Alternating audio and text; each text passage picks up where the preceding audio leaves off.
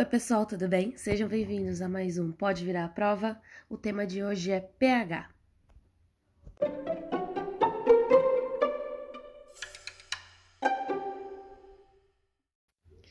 O pH na química é uma escala de 0 a 14, na qual nós vamos caracterizar é, substâncias ácidas do 0 ao 7. No 7 nós temos as substâncias neutras.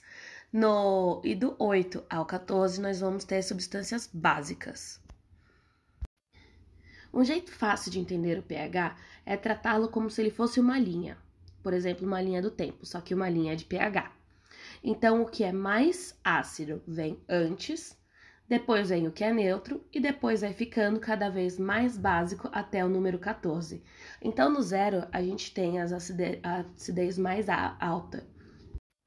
Enquanto isso, mais perto do 14, a gente vai chegando nas substâncias que têm o maior grau de basicidade. Por que é importante que a gente saiba sobre é, grau de basicidade e grau de acidez? Por exemplo, pensando num, num dia a dia de uma pessoa que trabalha em laboratórios e que está sempre se expondo a esses tipos de componentes. Se durante um acidente é, eu sou exposta a uma substância altamente acídica, não vai ser o suficiente eu limpar aquilo com água. Eu tenho que neutralizar essa substância com uma substância de, é, de basicidade alta também. Por isso que no laboratório, sempre que a gente tiver algum, algum tipo de acidente, é sempre necessário saber o que caiu na pessoa, para a gente não tornar a situação pior ainda. O processo de neutralização, ele vai ser quando você vai pegar uma substância ácida, que você precisa trazer para um pH mais próximo do neutro. Então você adiciona uma substância tão básica quanto aquela outra substância era ácida. O objetivo é trazer a média do pH mais próximo do 7 possível. Pensando em outras substâncias, por exemplo, a gente teria lá no zero do pH é, substâncias extremamente ácidas, assim como o HCl, o ácido clorídrico. Um pouco mais para frente, a gente vai ter a Coca-Cola é, e o vinagre, vinagre com 2,9, Coca-Cola, se não me engano, com 3, certo?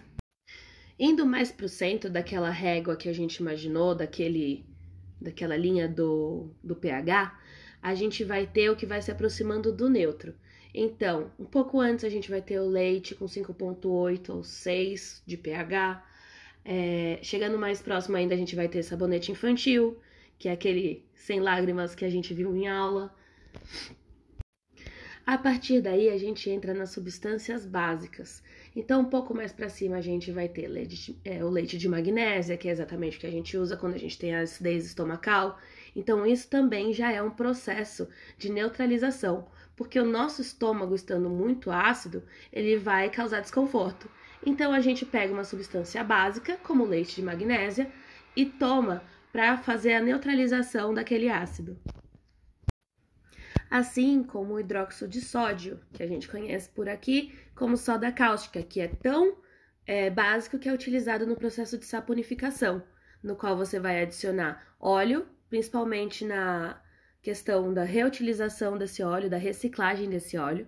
Você vai poder adicionar esse óleo à soda cáustica para criar sabonetes. Beleza, pessoal? Vejo vocês então no próximo episódio de Pode Virar a Prova. Tchau, tchau!